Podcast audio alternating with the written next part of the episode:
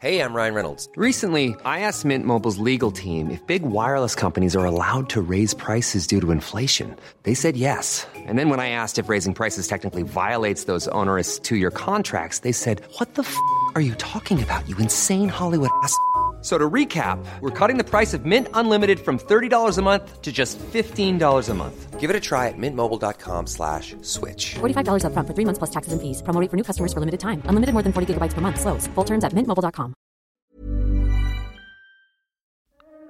Bonjour, bonsoir, bon après-midi à toutes et à tous et bienvenue dans les entretiens curieux où je reçois des experts et des scientifiques pour leur poser des questions qui nous concernent au quotidien ou qui pourront nous concerner. Je suis Fabrice Florent. À côté de ce podcast, je produis des podcasts d'interview et je remercie Curieux de me donner l'opportunité de rencontrer ces personnes brillantes. Aujourd'hui, je vais à la rencontre de Catherine Hill, qui est épidémiologiste et biostatisticienne de renom, pour lui parler de maladies mais surtout de cancer. Catherine étudie les chiffres liés au cancer en France depuis des années et elle a une réponse très intéressante à ma question du jour, y a-t-il de plus en plus de cancers en France?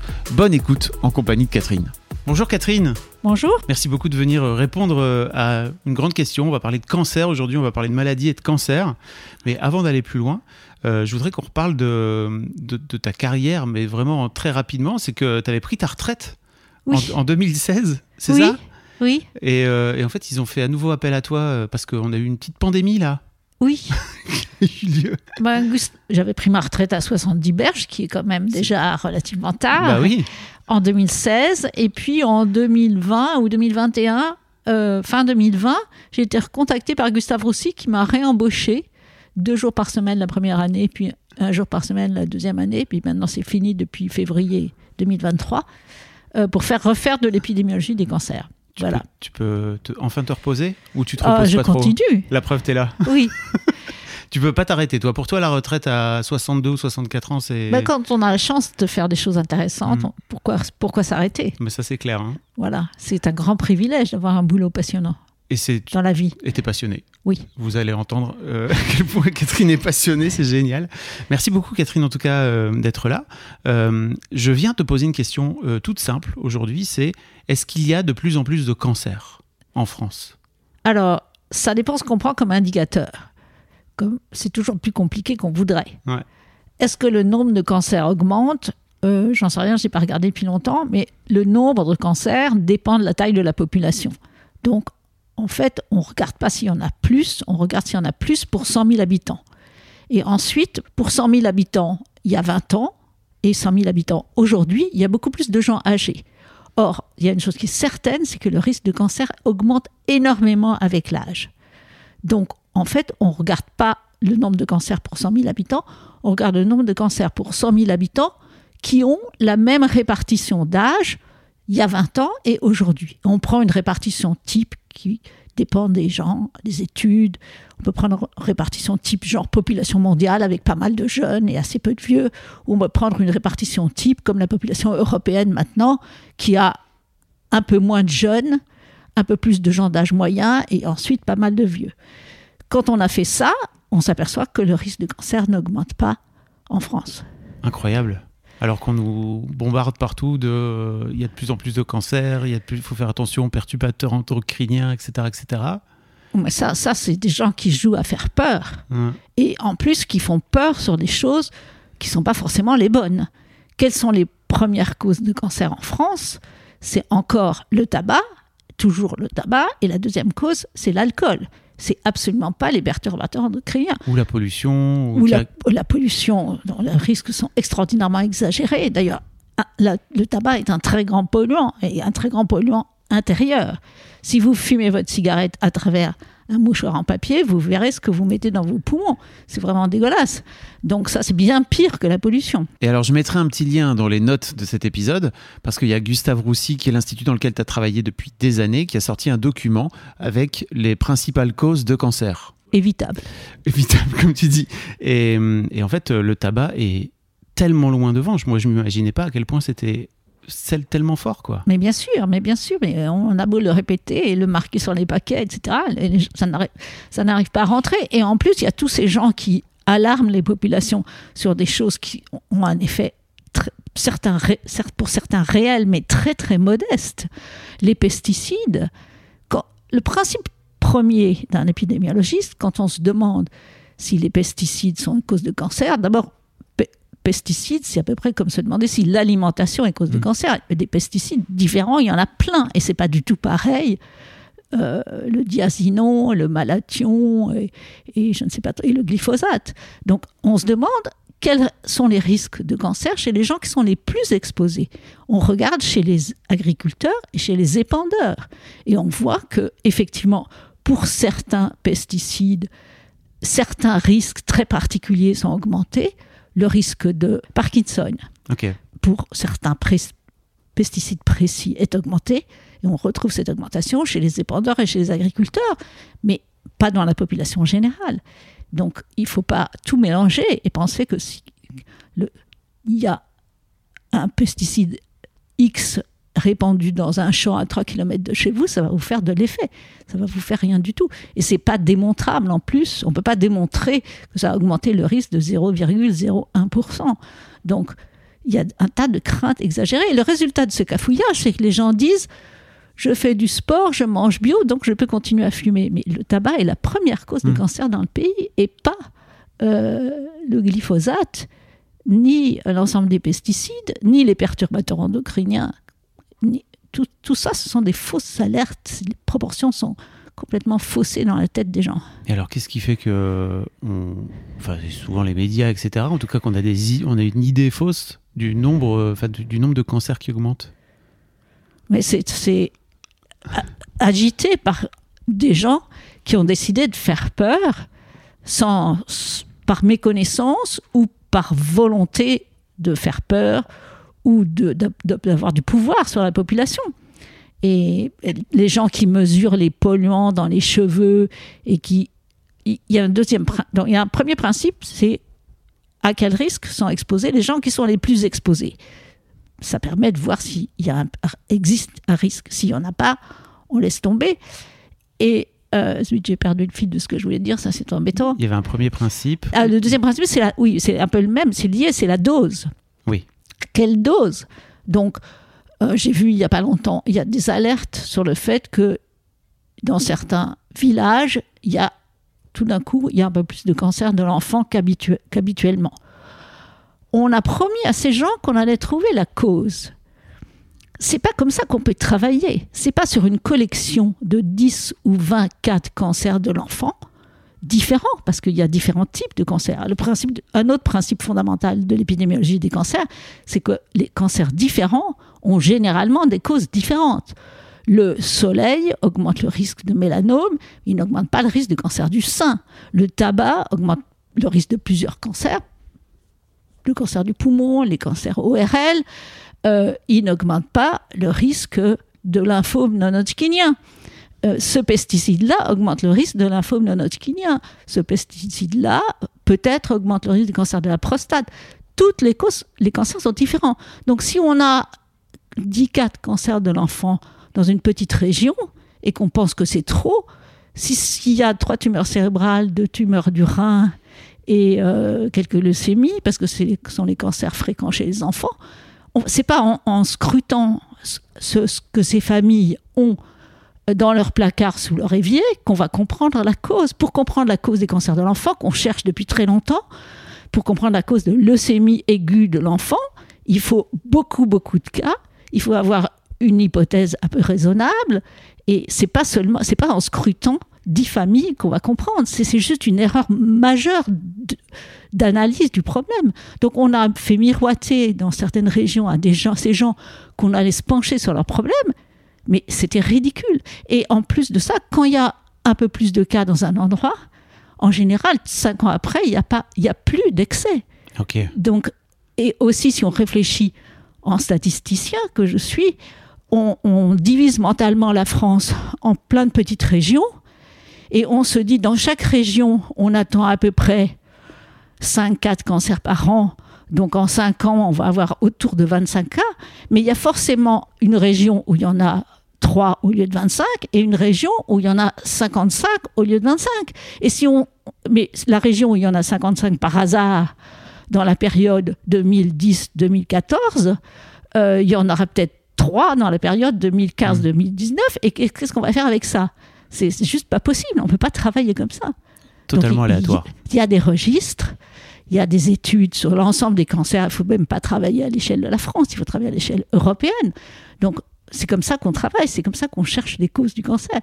Pas euh, sur 3 cas ou 10 cas et, une alerte. Et ensuite, si on prend euh, les cheveux des enfants et qu'on trouve 0,01 truc de pesticides, machin, d'antipoux euh, ou de n'importe quoi, ça va pas nous avancer beaucoup dans l'étude des causes du cancer.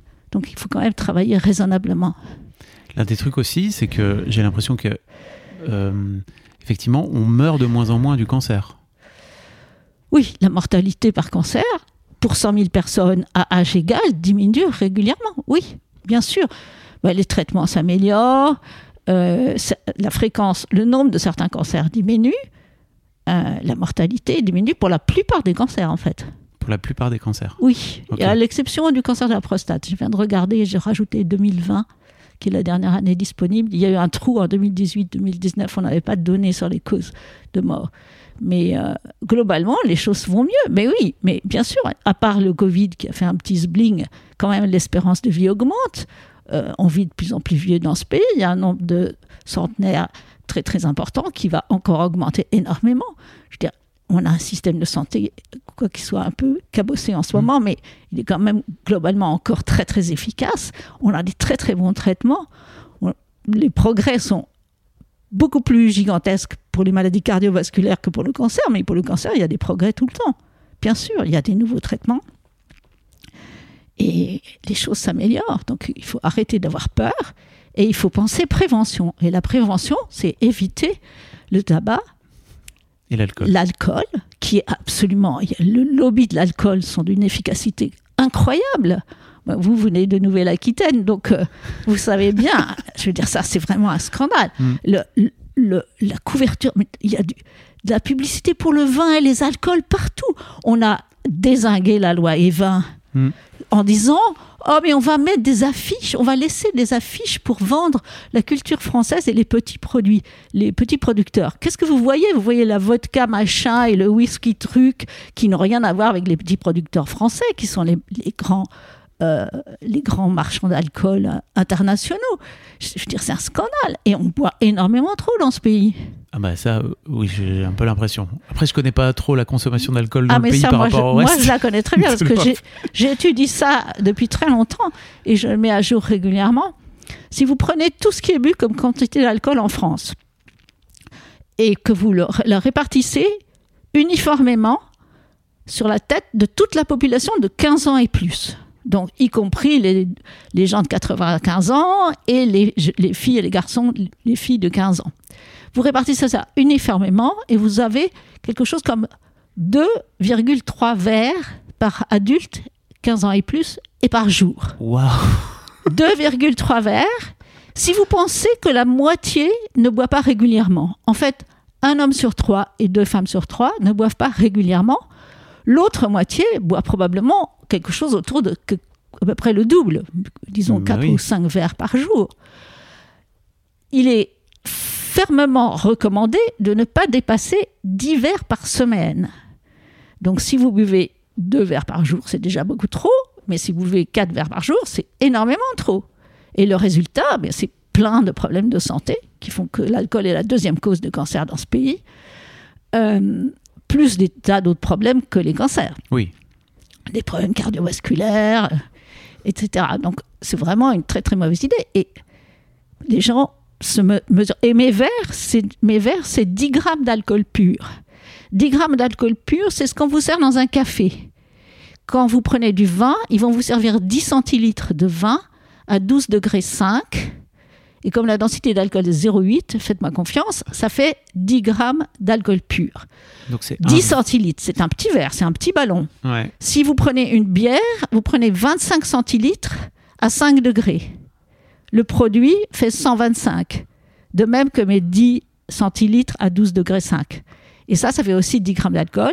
Si vous prenez un alcool à 20, de- 20 degrés, comme du Porto, euh, il faudra que ça soit 6 centilitres. Et si vous prenez euh, un alcool à 40 degrés, ça sera 3 centilitres.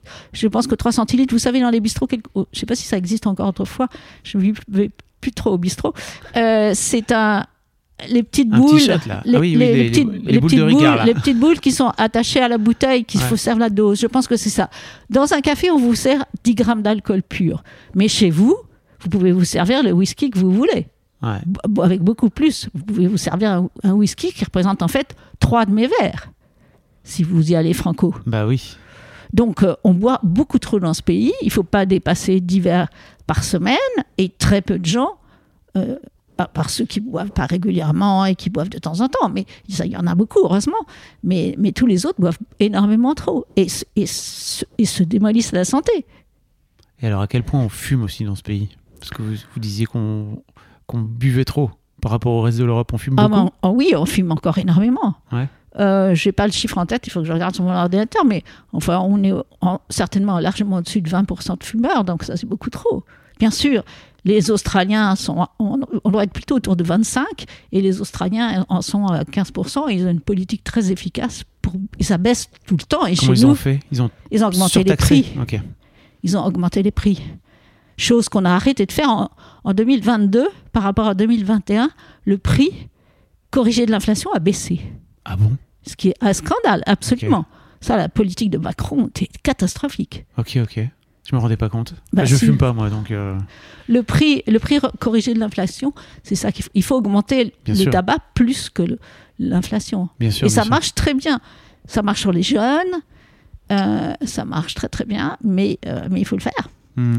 Et ça. Or, euh, les Australiens ont une politique ferme et constante. Et nous, j'ai un graphique qui montre les aléas de la, de, de la politique. Un- une année, on augmente, l'année d'après, on n'augmente plus. Enfin, c'est vraiment n'importe quoi. Ok.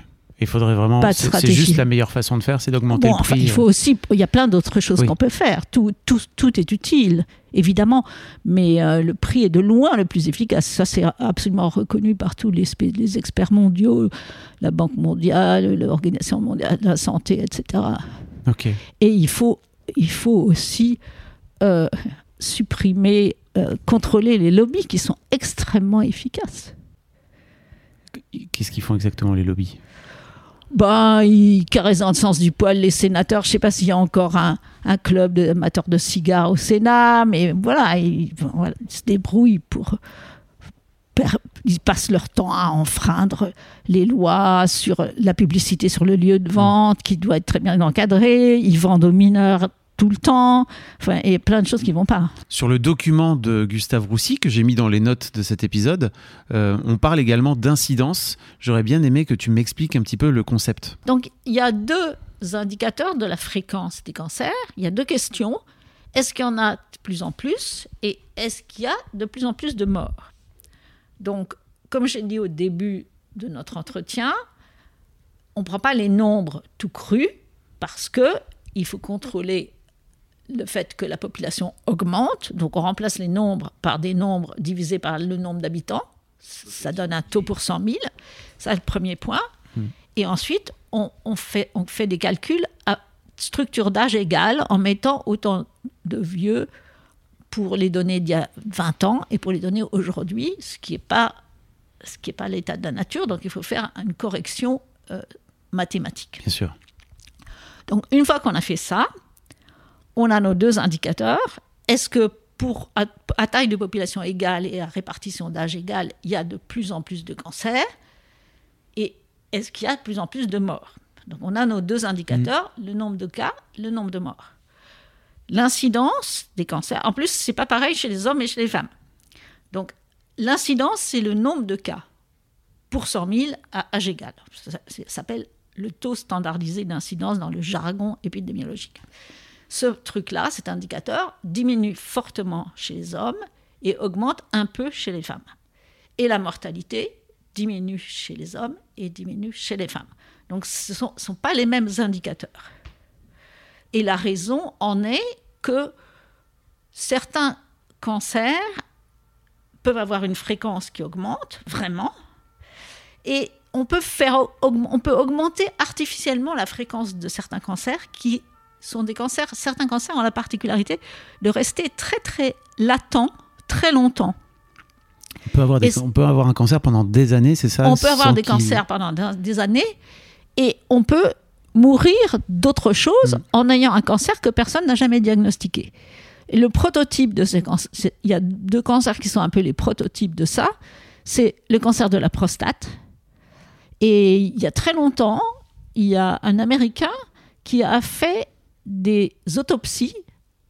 Il a pris des prostates de cadavres, de gens qui venaient de mourir, de tout et n'importe quoi, d'hommes évidemment. Et il les a examinés au microscope et il a trouvé que 30% des hommes de 30 ans et 80% des hommes de 80 ans avaient des cellules cancéreuses dans leur prostate. Donc le cancer de la prostate, si c'était une cause majeure de cancer, ça se saurait. Oui. Ça existe. Il y a peu près. La dernière fois que j'ai regardé, il y avait 9000 morts par cancer de la prostate par an en France. Je ne sais pas où on en est aujourd'hui, mais ce n'est pas quelque chose de majeur. Mais si on veut faire une épidémie de cancer de la prostate, il suffit de faire des biopsies systématiques. En fait, ce qu'on fait, c'est qu'on fait un dosage d'un anti truc qui s'appelle antigène spécifique de la prostate, dont l'acronyme en anglais est le PSA. Si je dose le PSA de tous les hommes qui passent dans le cabinet de médecin généraliste, je vais trouver un PSA augmenté. Si le PSA est augmenté, ça ne veut pas dire que cette personne a un cancer, ça veut dire qu'elle a une inflammation de la prostate ou peut-être un cancer. Une fois qu'on a un PSA augmenté, jusqu'à il n'y a pas longtemps, on se précipitait pour faire des biopsies.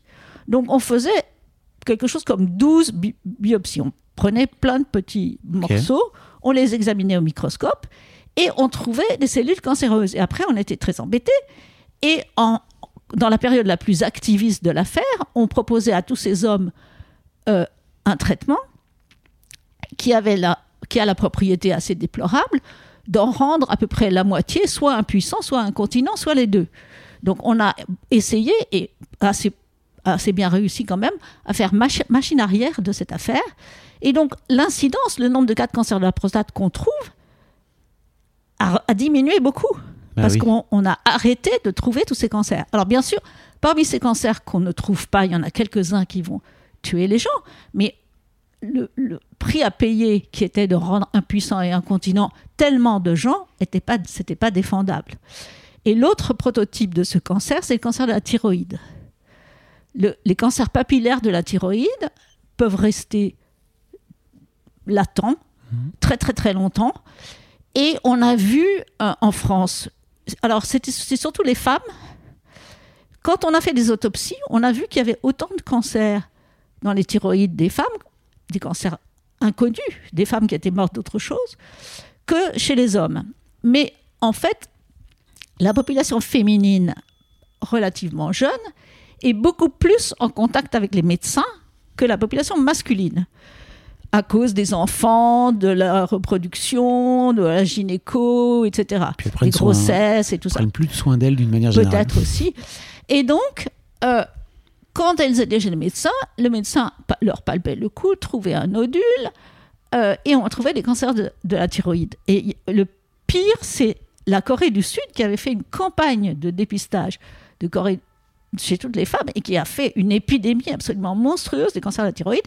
Et maintenant, on a fait beaucoup marche arrière et on se, on- voilà, mais on peut augmenter le nombre de cas et ça, ça n'a pas d'effet sur le nombre de morts parce que ces cancers de la thyroïde et ces cancers latents de la prostate, si on ne les trouve pas et si on ne fait rien, la plupart des gens n'ont jamais de symptômes et meurent tranquillement d'autre chose. Donc en gros, ta conclusion, Catherine, ça serait faites attention à pas vous faire avoir par la peur.